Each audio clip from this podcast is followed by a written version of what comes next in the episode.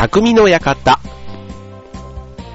はい、川崎匠です。ジョアヘドットコムの協力でオンエアしております。ね、もうあの9月に入りまして、ね、ちょっとなんか朝晩はね、やっぱり涼しくて、ようやくあの夏も一段落かなっていうそんな感じですけどね、皆さんいかがお過ごしでしょうか。はい、えー、っとね、うちはね、あの、夏に活躍してくれていたあの、グリーンカーテンであの、ゴーヤをね、二苗、二苗、二苗でいいか、あの、二つね、苗を買ってきたんですけども、まあ、買ってきた時は、えー、っと、10センチぐらいなのかな？うん、そんなね、あの、よくあるあの、ビニールのね、黒い鉢に入ったやつを2つね、買ってきて、7月の末ぐらいですかね。まあ、それぐらいから植えて、ね。で、こう、まあ、2ヶ月間、ね、あの、我が家を守ってくれてたわけなんですけども、さ、ね、なんかまあ、ゴーヤってね、比較的あの、そんなに手間がかかんないというか、で、その割にね、ちゃんと実がついたりして、うん、なんていうので、結構おすすめだということで、去年からね、チャレンジしたんですが、去年はね、うまくいかなくって、で、今年はね、なんか、むしろあんまり自然というかもう放置してたらですね、もうすっごいなんか、めきめき育って、もうなんかね、もう、あの、近くの網戸とかね、もうそういうところにも好きあらば、こう、鶴を巻きついてくるような、なんか、本当に元気な、ね、あの、二つの、えー、ちょっと種類がね、違うゴーヤを植えてたんですけどね、まあそれで、まあね、ようやく夏もついてきたなっていう頃ではあるんですけども、まだまだね、なんかすごい生命力というか、あの、ちょっと種類が違うやつで、最初のやつは8月頃に実がたくさんなってたんですよ。ちょっと大きめのよくあの、スーパーとかで売ってるようなね、サイズのゴーヤがね、結構できてたんですけど、それがね、終わった頃、そのお盆明けぐらいからまたもう一つの種類のゴーヤがね、あの、実をつけ始めてね、それはまあ、小ぶりなんですけども、どっちかというと苦味がちょっとあって、ゴーヤらしいゴーヤがね、その後、なんかもう、何個ぐらい、もう10個以上できてるのかな未だにね、なんか花がさ、いっぱい咲いててですね、なんか うん、すごいなと思って。で、ね、ここ最近あの毎朝、ミツバチが飛んでくるんですね。うん。で、ミツバチってあの今、ね、なんかどんどん減ってるなんていう話もあって、まあ、なんか我が家にそういうのが来るのもね、まあちょっと微笑ましいというか、うん。で、やっぱりね、あの、自然受粉、そのミツバチが多分ね、受粉してくれてるんでしょうね。うん。だからそれが見かけるようになってから、すごいあの、実のなり方が早いというか、うん。今まではね、神さんが綿棒とか使ってね、なんか本当にあの、リンゴ農家の、あの 農園の方がやってるような受粉の仕方でやってたんですけど、うん。なんかやっぱり自然のね、こう動物が、生き物が、ね、昆虫が来てやってくれてる方が、ね、よりゴーヤにとってもね、いい環境なんだろうなぁ、なんていうので、なんかしみじみ、ね、ちっちゃな命ではあるんですけども、なんかそういうね、あの、自然界の、うん、なんかミツバチも別にね、あの、いたずらしなければ別に刺してこないじゃないですか。なんかね、けなげにね、鼻から鼻へね、一生懸命ね、やってるのが、うん、いいなって思って、うちはね、もう全く無農薬でね、やってますから、あの、ミツバチもね、まあ、どこに帰っていくのかわかんないんですけども、うん、なんかそんな光景を、なんかこうね、アクセク動いてるのを見てると、なんかこう、ね、冬に向けての準備なのかなっていうような、ね、なんかそれぐらい本当にね、あの、一生懸命働いている、ね、ミツバチくんが、ておりまして、なんか日に日にね、増えてきてる感じもあって、あの、ミツバチってあの、ミツバチダンスっていうので、ね、なんか蜜のある方向をね、仲間に教えるって、なんか理科で習いませんでした。うん。あの、なんか太陽の方向と、その8の字ダンスの方向をやるとそっちの方に蜜があるよって言ってね、それで他の仲間を連れてくるなんていう子供たちにちょっと話をしてたんですけども、まあ、本とか嘘かはね、あの、半信半疑みたいな感じで聞いてましたけども、はい。まあ、そんな感じの、えー、9月の11日でございますが、はい。えっ、ー、とね、で、まあ、9月、ね、9月、10月といえば、まあね、これからあの、結婚式ね、結構週末入ってる方多いんじゃないかなと思うんですけども、あの、今度の僕の出演する劇団フーダニットの芝居が10月の5から7で、船堀のタワーホール船堀というところでね、えー、あるんですけども、多分あの劇団の方のね、劇団フーダニット通信の方でも、多分この公演の案内はね、今後、じゃんじゃんというか、あの、いろいろしていくことになるとは思うんですけども、あの、まあ、今回そちらの方、舞台、ね、マーダープロットという舞台なんですけども、こちらに出演させていただくんですね。はい。で、まあ、その中で、まあ、結婚の話もちょっと出てくるわけですよ。ね。あのー、ということでね、今日はそのね、結婚にまつわるね、名言ということで、ね、結婚生活みたいな言葉で入っちゃうとね、なんかちょっと僕の生々しい話をね、この公共のね、あの、ネットを使って発信するのはあまりにも心もとないので、名言ですので、あの、決して僕が言ってるってことじゃなくてね、あの、有名な、ね、あんな人、こんな人、ね、特にね、別にあの、日本の有名人というよりはね、えー、海外のね、そういう、えー、哲学者とか、ね、そういった方が言っている名言、ね、ちょっとその名言から見える、ね、ちょっとその結婚についてというところを今日は掘り下げたいと思います。結婚の名言。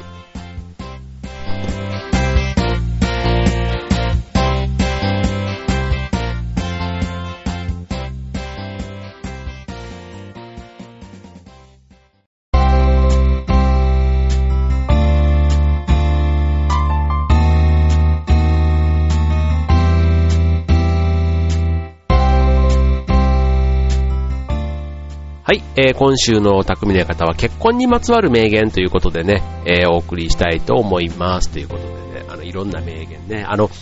前にやってたあの、恋のから騒ぎっていうね、明石家さんまさんの番組でもね、あの、恋愛にまつわるその名言というの、うん、なんかいろいろ紹介されてるじゃないですか。うん、あれにまあちょっと近い名言かもしれませんね。まあ、さんまさんほどね、気の利いた一言は最後には言えませんが、ね、まあちょっとあの、いろいろご紹介したいと思うんですけど、なんかそのね、結婚ってやっぱりね、赤の他人同士が、ね、なんかその、なんていうの？あれ、結婚ってどういう風に工事園なんかで変えてるんでしょうね。なんか、うん、結婚を、なんか、静止を説明する？見知らぬ男女が、なんていうの？あれ、えー、入籍することって言っていいのかな？うん。なんか、まあ男女っていうのももしかしたらどうな、ね、そういう定義じゃないのかもななんかね、同性婚なんていうのもね、あったりするじゃないですか。うん。だから、もしかしたら最近のやつだとね、そういう男性と女性が結婚するっていうことじゃなくて、うん。みたいなことまであったりするのかなとちょっと思ったりしますけども、あの、ね、その劇団フーナニットのやっているそのミステリーの作品って、やっぱりね、こう、人と人との人間模様を描いたりする、ね、えー、話が多いので、そうするとね、やっぱり結婚というか、夫婦とか、恋人とか、うん、まあそういうシチュエーションで、まあ、男と女が出てくると、やっぱりそういうね、ああだこうだすったもんだみたいなところが、話のどっかには出てくるわけですよ。うん、だからね、こういうね、結婚とか男女関係の話のこう名言って結構ねミステリーをともちょっとつながるような、なんかそういう人がね、多いのかななんていう気がしますよね。例えばあの、まあ、桜の園とかなんかで有名なね、あの、とか、ワーリャおじさんだっけ？うん、とか、カモメとかね、ああいった作品で有名なあの、ロシアの作家のチェーホフの、えー、名言。なんかエコーとか入ったらいいかもしれないですけどね。はい。もし人生をやり直すのだったら、私は結婚しないでしょう。っていうね。なんか、いきなり全否定。ね、これね、なんだろう、結婚が、ね、このチェーホフのね、生涯とかあんまり僕は知らないですけども、うん、良くなかったんでしょうね。何なんでしょうね。でもね、結婚はね、まあ僕はまあ結婚して13年 ?4 年ぐらいになりますけども、っぱ結婚しない、して分かるありがたみっていうのもありますよね。まあ、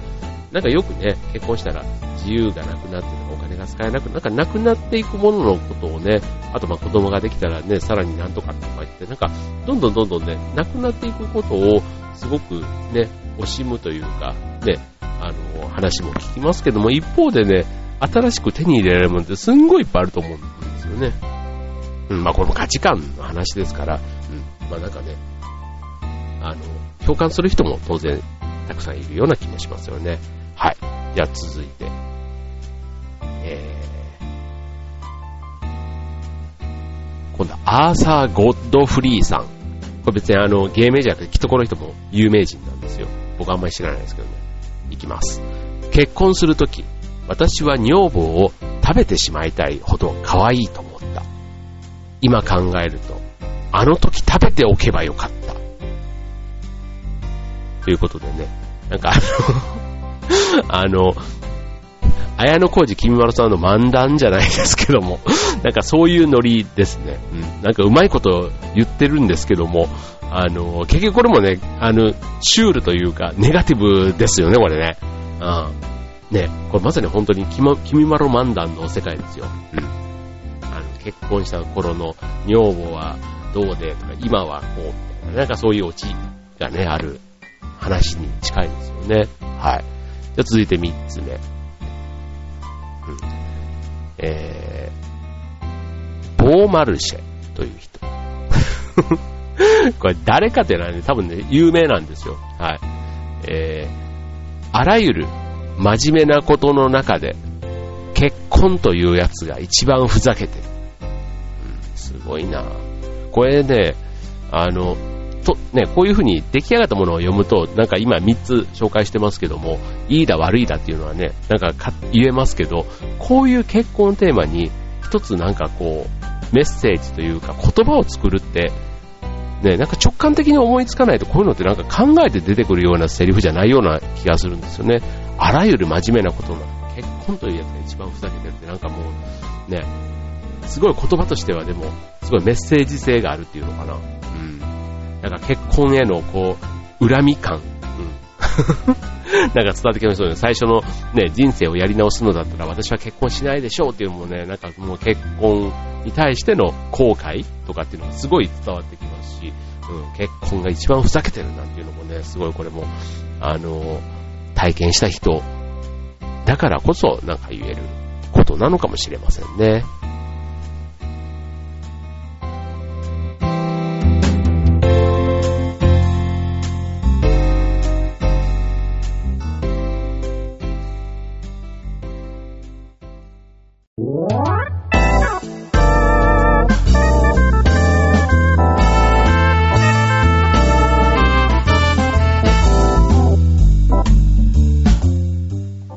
はいということで、えー、今週は結婚にまつわる名言ということでね、えっ、と、しかもね、これね、ちょっと冒頭で言いませんでしたけども、えー、これね、明るい結婚の方の名言じゃないんです。あの、そう、そう、言っとかないとダメだったね。えどっちかというとね、夢も希望もない名言の方を今日はご紹介しています。なので、えー、あまり暗くなるというよりは、あの、それで明るくね、この、ね、この夢も希望もない、この結婚の闇と言いますか、ね、それをね、こう、ね、何年も語、ね、こう、語り継がれる歴史的なね、その、偉人と言いますか、ね、その、方々が名言として残しているわけですよ。もしかしたら何か現代にね、こう、何か現代の闇を継承する、ね、こう、こととなんか繋がりそうな気もしますし、まあさっきね、3つご紹介しましたけども、続いてじゃあね、4つ目。ね、いきますよ。これね、バーナード・ショー。バーナード・ショーさんね、なんか聞いたことあるね。うん、聞いたことあるねって調べろっちゅうね。えー、いきます。結婚は、結婚をしばしば宝くじに例えるが、それは誤りだ。宝くじなら当たることもあるのだから。バーナード・ショー。ね、なんかもうあもう、あの、これね、もしあの、目の前にこんなこと言う友達がいたらね、もう、どうしたって言ってあげたいね、これ。本当に。あ、そんつそういう気持ちでもこれを紹介すると、なんか面白い、面白いというかね、役に立つかもしれませんね、これね。ね、宝くじ。ね、こう、当たり外れがあるよっていうことを言っているけども、この人が言うには、宝くじは当たるけど結婚に当たりはないっていうことをね、言ってるってことなんですね。うん。どうでしょうね。うん。宝くじっていう感じじゃないのかもしれない。でも、ああ、宝、あ、でもそうかな。あ、意外な面が見えるって意味では、こう、いい方だったらね、当たりって思うかもしれないですよね。うん。結婚する前は、例えば、全然こんなことしないやつだと思ってたのに、うん、なんか意外と全然違ったじゃんっていうのもまあ、宝くじのね、大当たりとまでは言わないですけど、うん。まあ、ただ一方でね、その逆のパターンも当然たくさんありますよね、きっとね。はい。じゃあ続いて、えー、5つ目。えー、結婚、これね、ショーベンハウアーさん。ね。えー、これね、結構あの、賛同というか、切ない内容で、賛同であの、賛成の方ね。うん。えー、切ない内容なんですけど、意外とね、共感する人も多いんじゃないかなって思う内容です。いきます。結婚するとは、彼の権利を半分にして、義務を2倍にすることである。うん、まあこれね、既婚男性のね、方はどうですかね。うん。まあさっきのね、でき、やりたいことは半分しかできないけど、義務をたくさん負わせたりあね、奥さんの分もあれば、ね、子供もできれば、もしかしたら2倍どころか3倍、4倍かもしれませんよね。うん。だからといって、ね、あの、例えば、よく結婚のね、そういうスピーチとかでも、あの、嬉しいことは2倍に、悲しいことは半分にしてくれるのがね、お互いに、そのパートナーのもんだみたいな話ってあるじゃないですか。うん、だから、そのね、悲しいことは半分にしてくれるわけですよ。で、しかも嬉しいことは、一人で喜んでるより一緒に喜んでくれて2倍になるっていうね、そういう、僕結構ね、好きな言葉なんですけども、うん。ね、だから同じことなんですけど、ポジティブに考えるのかネガティブに考えるのかっていうね、なんかそういうことにもなってきちゃいますよね。うん、だから、やっぱりね、同じメッセージでも、いかにポジティブに言うか、なんかそんな本ありますよね、これ。最近のなんかビジネス本とかでも、その、見方、切り口というか、視点を変えて、おあの同じものでも、なんか見方変えたら、こうね、いい面とか見えますよ的な、なんかそういうのが、対人とかね、対物みたいなものに対しての、ね、自分自身のちょっとあの、殻を破るみたいなね、そういうことがテーマになった本とかで、あの、書いてますよね。こういう、同じこと言うにも、ネガティブにも言えるし、ポジティブにも言える。ね。できればポジティブにね。まあでもね、偉人の皆さんもね、きっと、うん、なんか、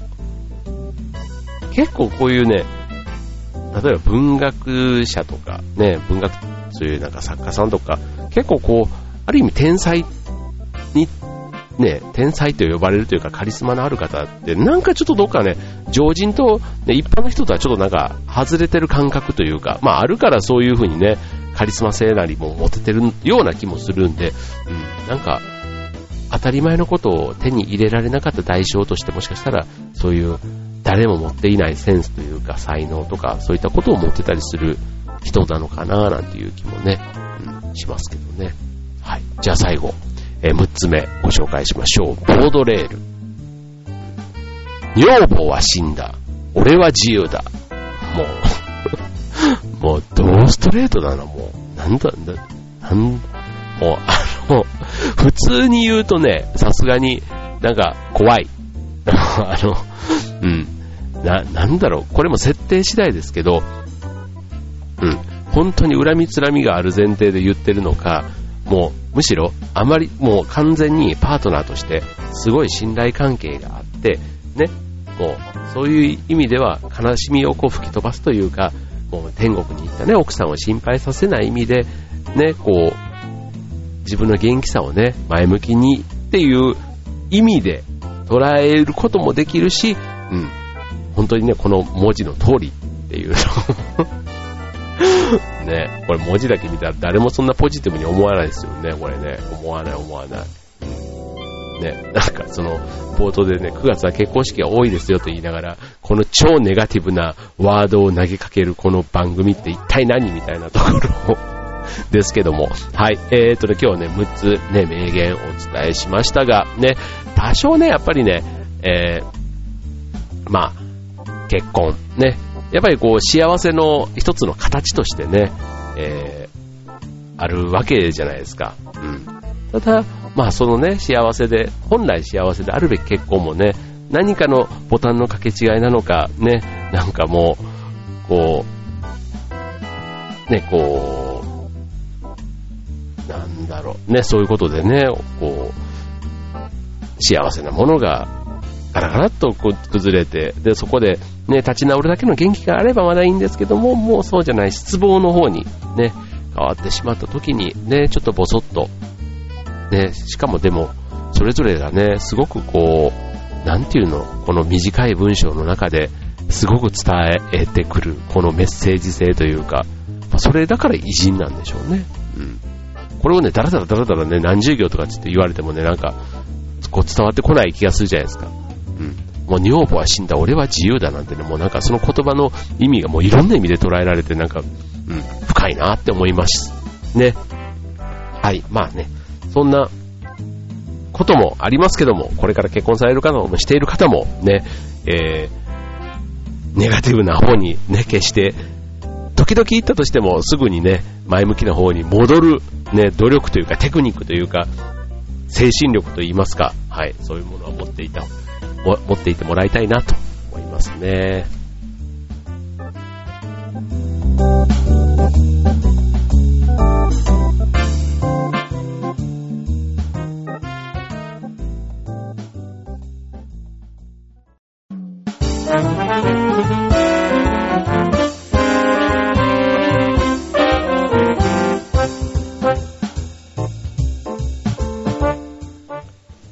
はい。というわけで今週は結婚にまつわる名言ということで、ちょっとね、ネガティブワード、ね、あの、結